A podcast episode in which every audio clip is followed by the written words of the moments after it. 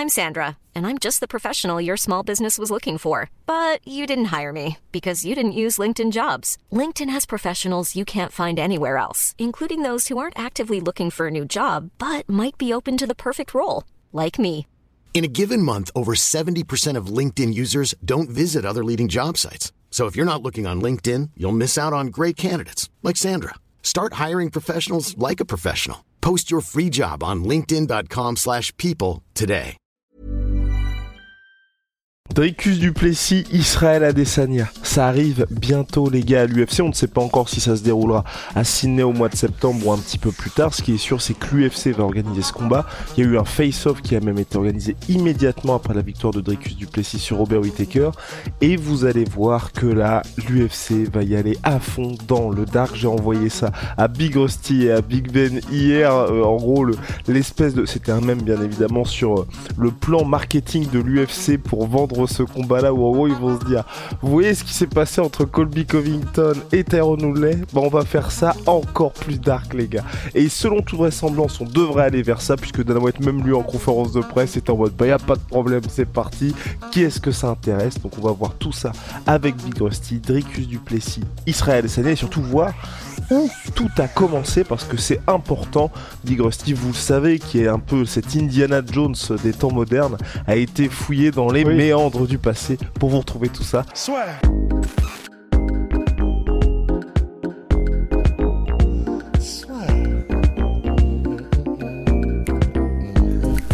Paris sur le MMA avec une ibet. Quelle sera l'issue du combat? Une soumission? Un chaos? Paris sur les meilleures cotes avec une bête. C'est là où c'est super intéressant, c'est que tout commence d'une déclaration de Dricus Duplessis euh, en conférence de presse. Et c'était avant même qu'il ne combatte euh, Whittaker, c'était avant même qu'il y ait tout ce bif, toute cette euh, discussion avec Adesanya, etc.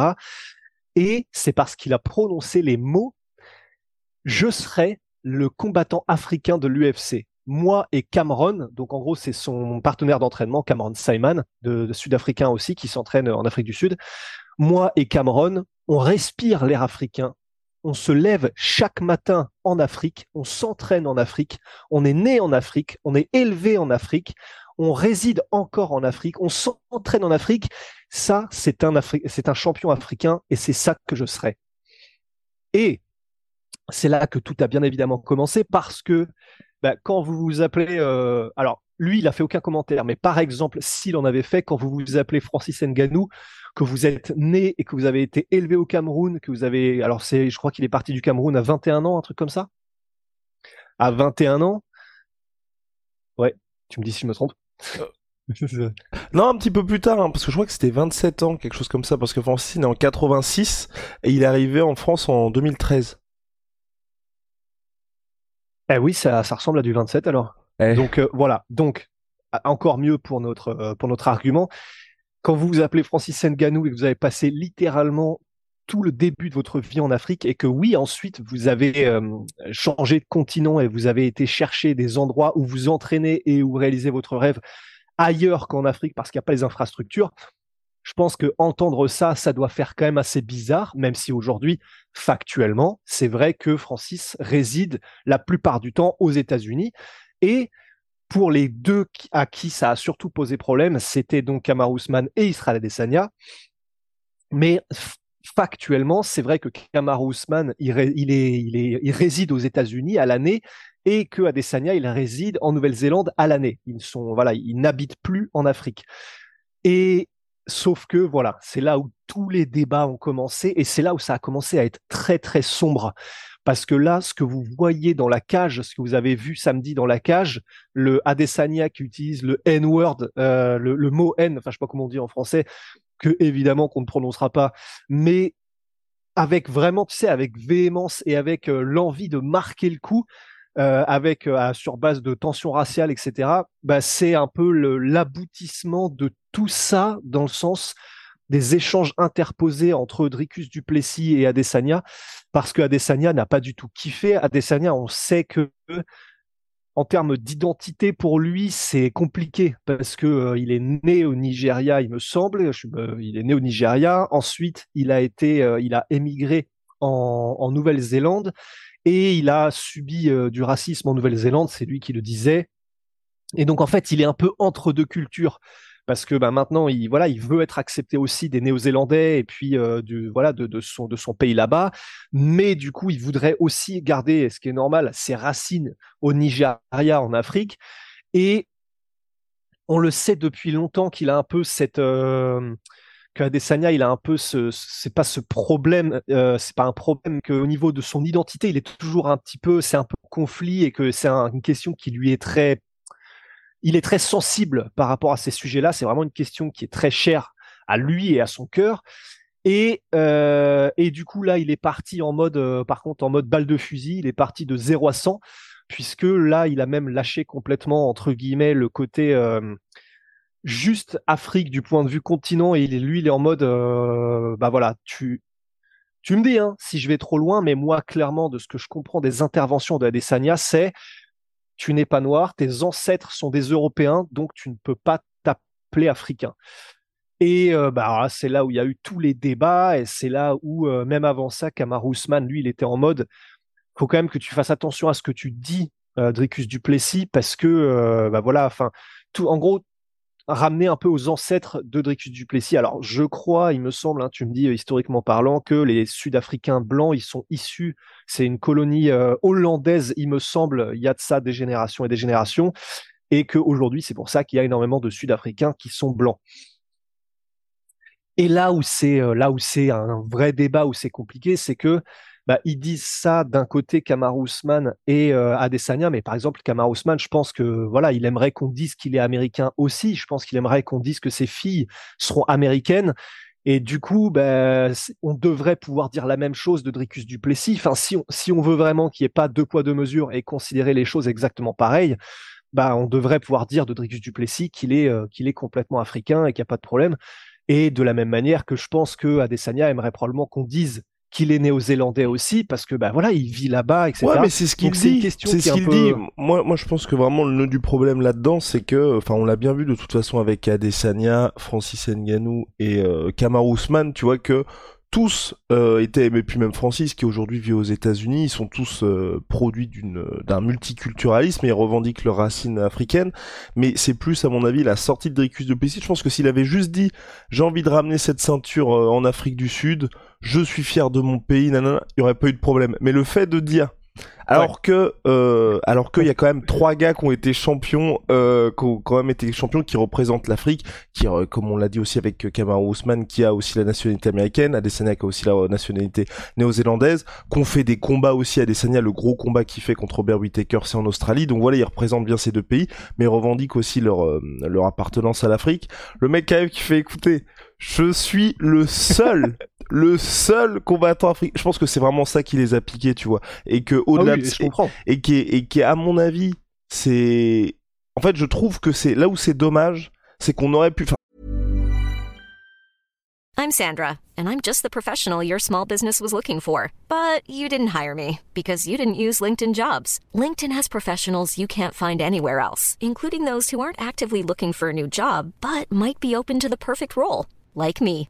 In a given month, over 70% of LinkedIn users don't visit other leading job sites. So if you're not looking on LinkedIn, you'll miss out on great candidates like Sandra. Start hiring professionals like a professional. Post your free job on linkedin.com/people today.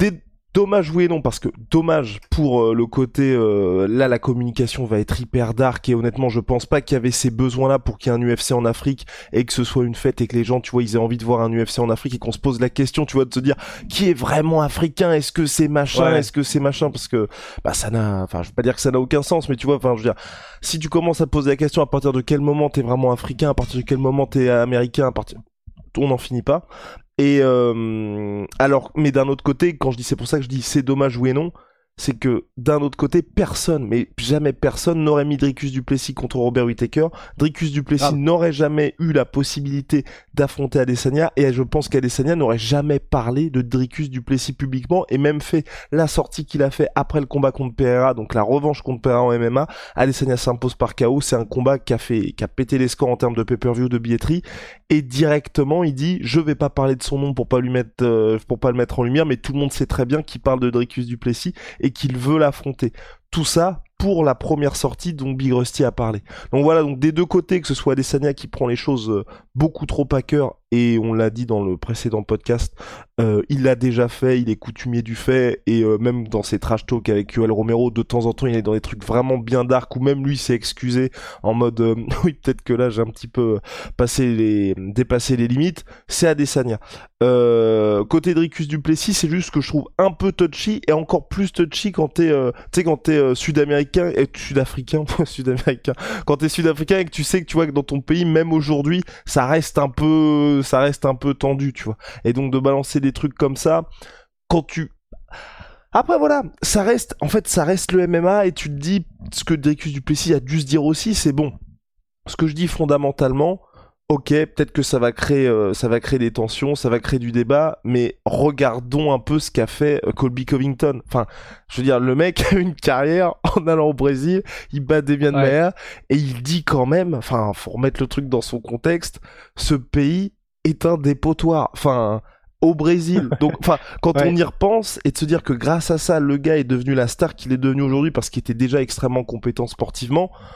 On peut dire des choses sur l'UFC, on peut dire des choses sur Dana White, la manière dont il traite les choses, mais en tout cas, ça a donné une carrière à Colby Covington. Donc, toute proportion gardée, peut-être qu'il y a eu un petit peu de ça, peut-être qu'il savait aussi qu'Adesanya, Kamaru Usman, il allait, ils allaient le prendre de telle ou telle manière, mais voilà. Moi, ce que je... Et quand vous regardez un petit peu comment les gars ont réagi, on a Kamaru Usman qui a réagi d'une manière en mode fais attention à ce que tu dis parce qu'on sait jamais ce qui peut se passer. Et Adesanya qui lui par contre il va full blast où il n'y a pas de demi-mesure de non lui c'est clairement pied au plancher c'est parti. Et c'est juste ça le problème aujourd'hui c'est que euh, moi j'ai très peur tu vois que ça tu sais toujours quand il y a un peu comme quand il y avait euh, Conor McGregor contre Habib Nurmagomedov les moments où le trash talking dépasse le côté on peut faire des vannes et euh, on va dire les ça dépasse le cadre du sport et du coup forcément ça devient hyper touchy parce que tu te dis Ouh là là là là là là là. C'est- personne n'a envie d'aller dans des trucs comme ça et du coup le côté divertissant passe un stade où on, je veux dire, moi j'ai pas envie d'être interrogé sur des trucs comme ça. Tu vas te dire alors du coup euh, qu'est-ce qui se passe vraiment entre Adesanya et Dricus Duplessis Enfin, tu vois, c'est juste Ouais. un peu ça qui moi me dérange un peu. Non, bah c'est clair. Et je suis d'accord. C'est, ça me paraît compliqué quand même. euh, et je crois qu'on en avait déjà parlé, mais ça me paraît quand même compliqué qu'il ait pas fait exprès Dricus Duplessis de dire les choses comme ça. Je vois, oui, je vois pas dans quel monde il l'ignore que quand il dit je serai le champion africain, alors que tu as Adesanya et euh, Francis Ngannou et, et Kamaru Usman. Voilà, il, savait que ça allait créer du remous. Ça, je sais pas s'il s'attendait à ce que ça aille aussi loin, mais voilà, il pouvait pas l'ignorer. Il pouvait pas ignorer que ça allait créer tout ce ramdam. Donc voilà, c'est pas c'est pas non plus comme si ça lui tombait dessus par hasard et que voilà, il, il va pas jouer les vierges effarouchées non plus. Après, est-ce qu'il s'attendait à ce que ça passe autant en mode hardcore, en mode euh, ça part en, à moitié en insulte raciale et tout, parce qu'il y avait eu le truc avec euh, bah du coup il y a eu ça le samedi avec Adesanya euh, avec le N-word et il y a eu le moment où il l'appelait euh, cracker qui est un, en gros un terme utilisé pour décrire les blancs mais de manière péjorative. Donc je sais pas s'il s'attendait à ce que ça aille autant dans le hardcore, mais c'est là c'est clairement lui qui a qui a semé un peu les graines de la discorde en, en disant ça. Et je suis d'accord avec toi. Moi, je je pense que du coup là, vu comme c'est parti, pour l'instant, euh, pour l'instant sur les réseaux, ça va. Pour l'instant, les seules choses qu'il y a en mode, euh, enfin un truc ratio bizarre, c'est euh, les gens qui disent.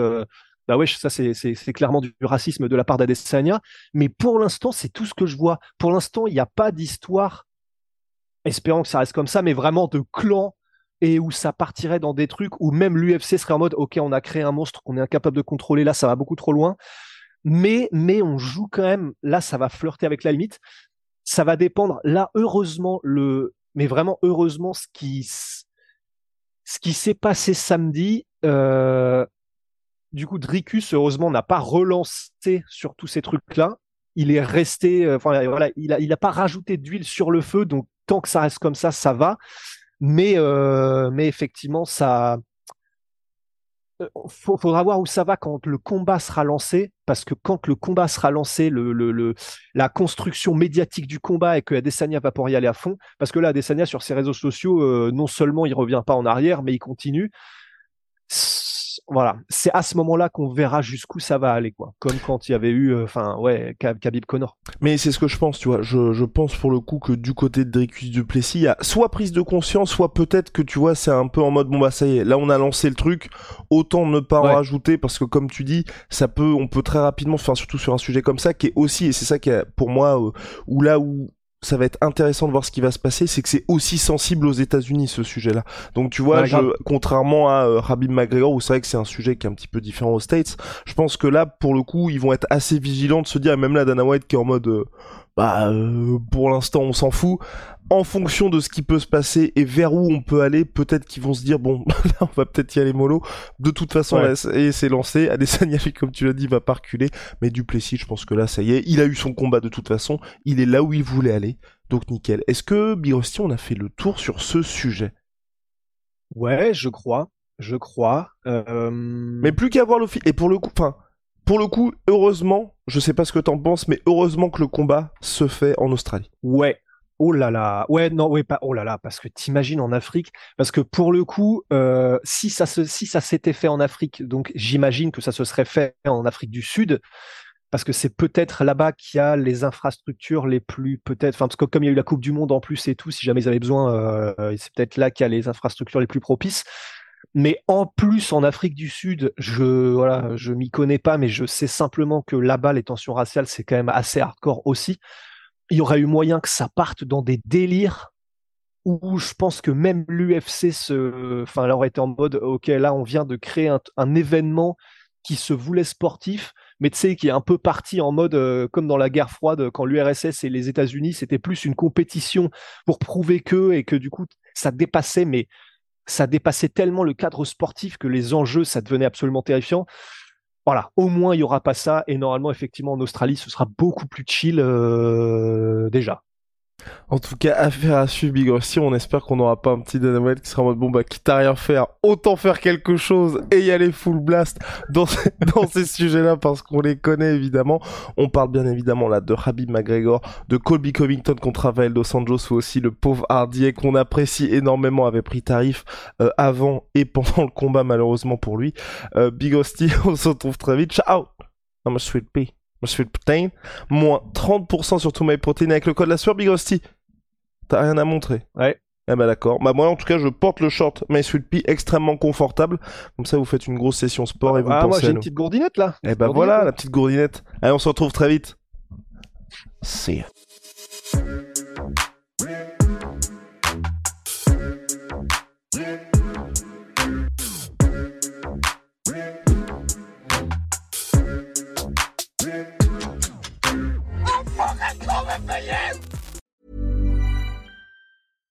When you drive a vehicle so reliable it's backed by a 10 year, 100,000 mile limited warranty, you stop thinking about what you can't do and start doing what you never thought possible. Visit your local Kia dealer today to see what you're capable of in a vehicle that inspires confidence around every corner. Kia, movement that inspires. Call 800 333 4KIA for details. Always drive safely. Limited inventory available. Warranties include 10 year 100,000 mile powertrain and 5 year 60,000 mile basic. Warranties are limited. See retailer for details. Et voilà, c'est la fin de votre épisode du podcast La Sœur. Si ça vous a plu, n'hésitez pas à nous mettre les 5 étoiles sur Apple Podcast ou sur Spotify. Vous pouvez aussi nous laisser un petit commentaire, ça nous aidera beaucoup. Et si vous voulez aller plus loin avec nous, vous tapez La Sueur sur toutes les plateformes ou sur les réseaux sociaux, vous nous trouverez. Et là, vous nous écoutez très certainement en audio. On est aussi en vidéo sur YouTube, mais également sur Snapchat. Là encore, vous tapez la sueur et on sera là. Merci de votre fidélité et à très vite pour de nouvelles aventures.